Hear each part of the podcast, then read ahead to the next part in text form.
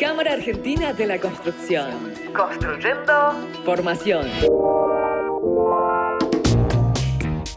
En este segmento, el primero del año 2020, hemos invitado a Walter Troya. Bienvenido, Walter. Es segunda o tercera vez, ¿no? Que estás en la radio. Creo que tercera. Tercera, me, parece. Eh, hemos hablado ya un par de veces. Walter es arquitecto. Eh, se ha especializado en qué, Walter? Especialista en. Digamos que serían más que el, además del proyecto, la documentación técnica de la obra, ¿no? En, materializar a través de, la documentación el, proyecto. Cosa que muy poca gente viene haciendo.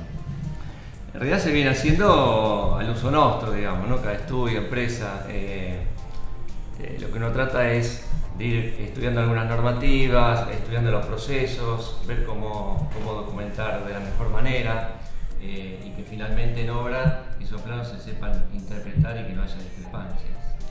Eh, vamos a hablar entonces hoy de documentación técnica de obra con algún condimento. Documentación técnica de calidad. Porque la documentación técnica suele estar. La verdad es que si uno pregunta a profesionales, siempre hay una documentación técnica, pero si la caracterizamos como de calidad, ¿a qué nos estamos refiriendo? ¿Qué sería una documentación técnica de calidad? Yo el concepto te lo dividiría dividido en dos en dos términos o en dos aplicaciones. Eh, uno sería que, eh, obviamente, que la, documentación sea ordenada, clara, este, desde los comienzos, desde nombrar el archivo hasta los planos finales. Y el otro concepto es eh, de esto de incorporar las normas o las normativas propias de trabajo que no, no siempre son comunes o algún un estudio, alguna empresa ya lo tenga predeterminado. esto sería entra un colaborador nuevo, nos ponemos a trabajar con un asesor, cada uno trabaja de acuerdo a su criterio, cómo intercambiamos la información. Bueno, ahí cada estudio empresa debería tener su normativa interna que la pueda hacer externa para todo ese trabajo interdisciplinario. Entonces el curso también apunta a eso. O sea, como de alguna manera incorporar eh, lo que sería la ISO 9001, que si viene de gestión, eh, incorporarla a un proceso de diseño donde sabes, bueno, qué documentos hay que generar, de qué manera y cómo gestionarlos básicamente, ¿no? y hacer un seguimiento. Hablaste de curso porque en breve aquí en la escuela vamos a comenzar un curso, tu curso que usualmente con el que comenzamos el año de documentación técnica de obra. Correcto, sí, ahora el primero de abril, así que bueno, arrancando otro año más con, con este lanzamiento y por suerte hasta ahora con buena, con buena repercusión. Con buena repercusión. Y Sí. alta satisfacción de los participantes, ¿no? Están buenas las encuestas finales, los trabajos, digamos, en realidad tareas de clase a clase que, voy proponiendo y que tengo buena respuesta, porque de alguna manera eh, el curso apunta a repensar la forma de trabajar de cada uno, ver qué documentos se generan, y personal que de repente me dice, che, mira, yo en realidad estoy en obra, no participo en la documentación, te digo, bueno, pero ¿cómo recibís esos planos? ¿Qué te gustaría que, cambie? ¿Qué falta? ¿no? Entonces, ¿qué les sirva? Desde un maestro mayor de obras hasta alguien que hace el proyecto y la dirección. O al que hace exclusivamente la dirección de obra. ¿no? Exactamente. Bueno, pueden ver en nuestra página web, en camarco.org.ar, eh, en la parte de escuela de gestión, acceder a nuestros cursos y ver el programa, la fecha. Correcto. Es un curso que se dicta online. Online. podés participar desde la comodidad, como suelo decir, de tu casa, de tu oficina, de, la obra, mientras tengas una conexión de internet. Y como condimento muy particular, estamos, eh, no digo exigiendo, porque no, somos quienes para exigirlo, pero sí eh, solicitando muy fervientemente que todos tengan su cámara y su micrófono, porque genera una participación, una interacción mucho más interesante contar con la cara y la voz también de los participantes y no solo de un profesor. Exacto. Sí, también ayuda mucho. El, chat, el foro. Hay algunas, algunas encuestas, algunas actividades como para que, bueno, digamos, cortar un poco esto de, lo despersonalizado, ¿no? de trabajar a distancia. pero... Eh, nosotros tenemos como escuela una propuesta 100% a distancia, por ejemplo en el curso de Civil 3D o en el curso de cómo pedir y recibir hormigón elaborado. Pero después tenemos una propuesta online que es a distancia porque cada cual está en su casa, pero que es sincrónica, es decir, nos conectamos todos a la misma hora, es, un, es parte de la asistencia y la asistencia es parte de la aprobación del curso, poder estar eh, en el mismo momento, en el mismo lugar, que es un lugar online en la nube, conectados participando. Y ahí la verdad que eh, es distinto que aquí la radio donde nosotros hablamos y ustedes nos ven y nos escuchan, pero solamente los podemos leer a través del chat de live stream o de los comentarios que dejen, sino que en la clase es fundamental el ida y vuelta. Se construye conocimiento de esa manera, por lo que les pedimos que eh, también tengan micrófono y tengan cámara para vernos claro. Me hiciste acordar de algo. Eh, con el uso del campus, en la devolución, digamos, siempre hago una devolución de, las tareas clase a clase, los comentarios, o sea, trato de, personalizarlo de acuerdo a la inquietud de cada, de cada asistente. Pero eso también el campus está bueno por ahí abrirlo, ¿no? Es decir, eh, nosotros te, digo un ejemplo, cada vez no hacemos ahora licitación, pero cuando trabajamos con el proyecto con los asesores, Cualquier consulta de los asesores siempre la hacemos circular, tanto la consulta como la respuesta entre todos. Cada uno puede tener después una mirada, un aporte. Bueno, esto también digamos, va nutriendo a los participantes del curso, que por ahí una respuesta que le puedo dar a alguien le despierta interés a otro, así que eso en el campus, este, no sé si, han rediseñado algo este año, pero... Es el mismo, y sí, nos tocó el año pasado. Eh, digamos, los, foros tienen los foros. Eh, también tienen sus desventajas que, la gente se tiene que acostumbrar a usarlo, pero tiene altas ventajas que tienen que ver con eh, compartir el conocimiento, generarlo en común, eh, leer las opiniones de los demás, aprender de otros, expresarse uno mismo. Es un ejercicio, es una disciplina, pero claramente que, que es muy valiosa. Pero volviendo a la documentación técnica, que es el motivo más importante de nuestro bloque hoy. Viste que yo suelo dar talleres de gestión de proyectos, fundamentalmente aquí con Martín, con Marcelo. Eh, primer punto que aparece siempre en el pizarrón de por qué fallan los proyectos o por qué se demoran los proyectos.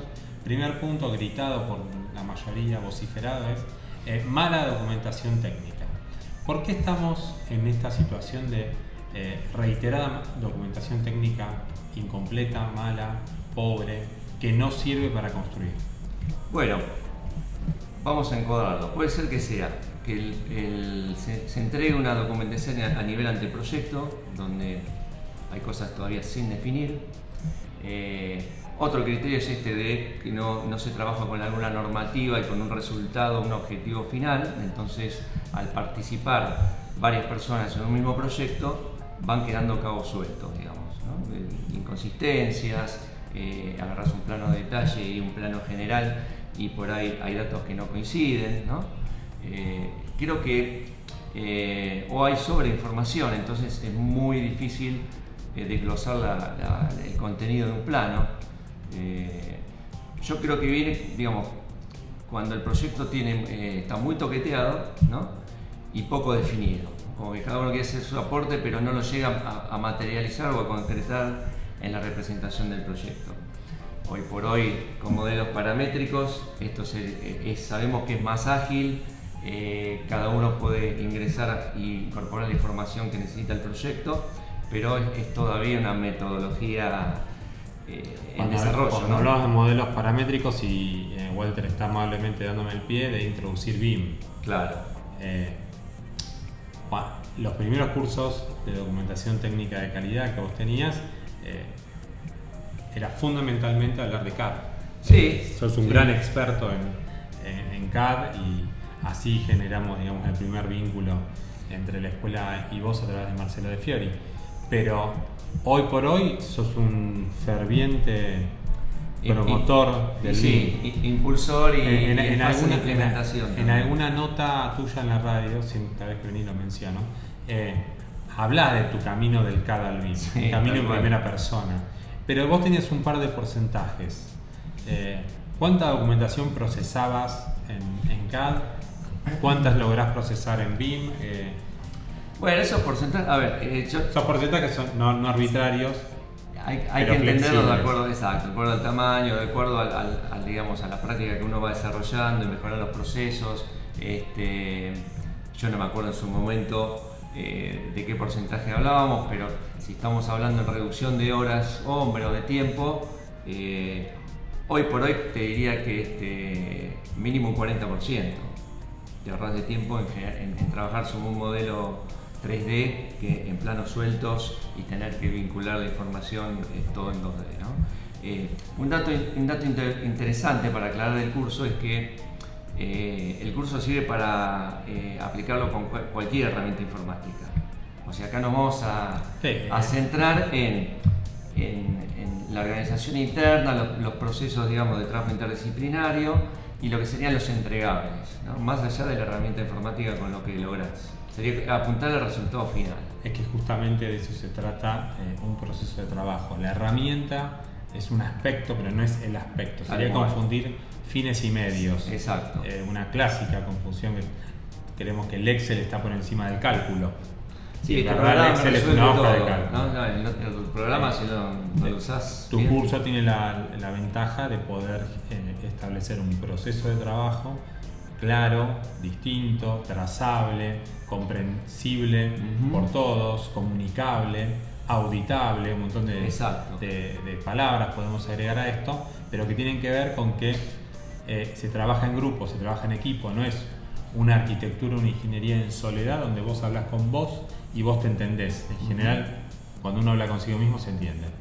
Pero comunicarse con el otro es el desafío, desafío técnico y desafío también en la obra.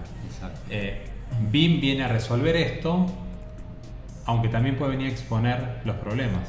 Tal cual. Sobre, ponerlo sobre la mesa. ¿no?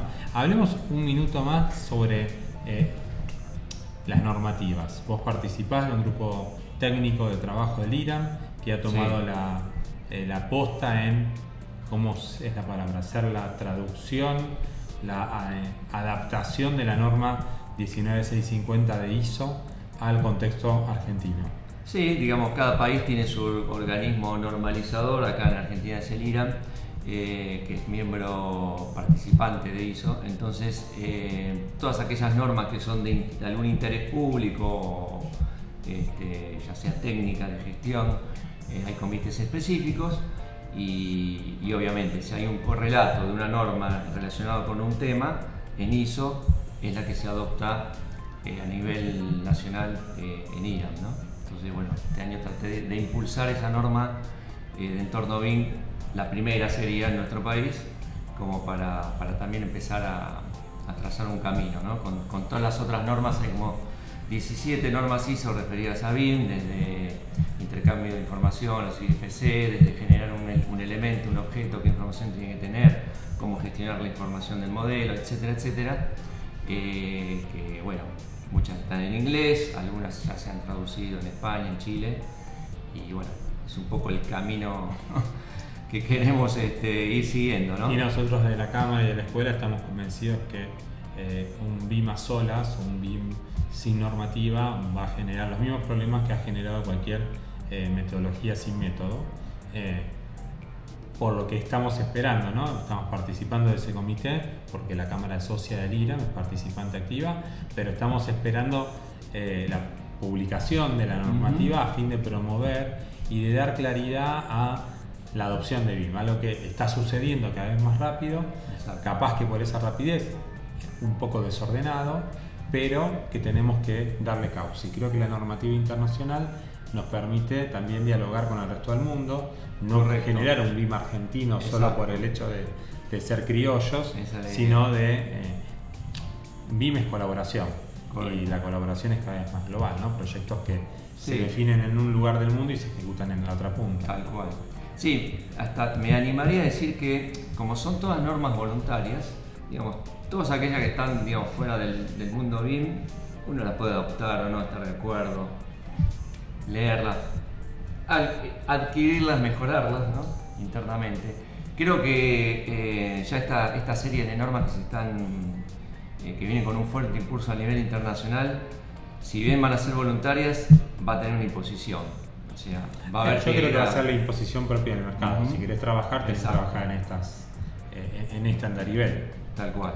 Porque si no hay que caer bueno, en, algún, en alguna este, especificación, algún protocolo a nivel eh, alguna universidad que lo haya hecho o alguna empresa, alguna desarrolladora y ya es más acotado. ¿no? Esto que vos decías de internacionalizar eh, el proceso que sea este, como algo común en el mundo. Si bien el mundo desarrollado está más industrializado, la, industria de la construcción sabemos que es, es la más desordenada dentro de todas las otras industrias. Es un poco desordenada todavía. Les recomendamos el mes que viene sale la nueva revista de la Cámara, el, número del primer semestre, y tenemos todo un espacio dentro del segmento Escuela de Gestión dedicado a los flujos de información y a cómo empezar a sincronizar esto eh, de una vez por todas.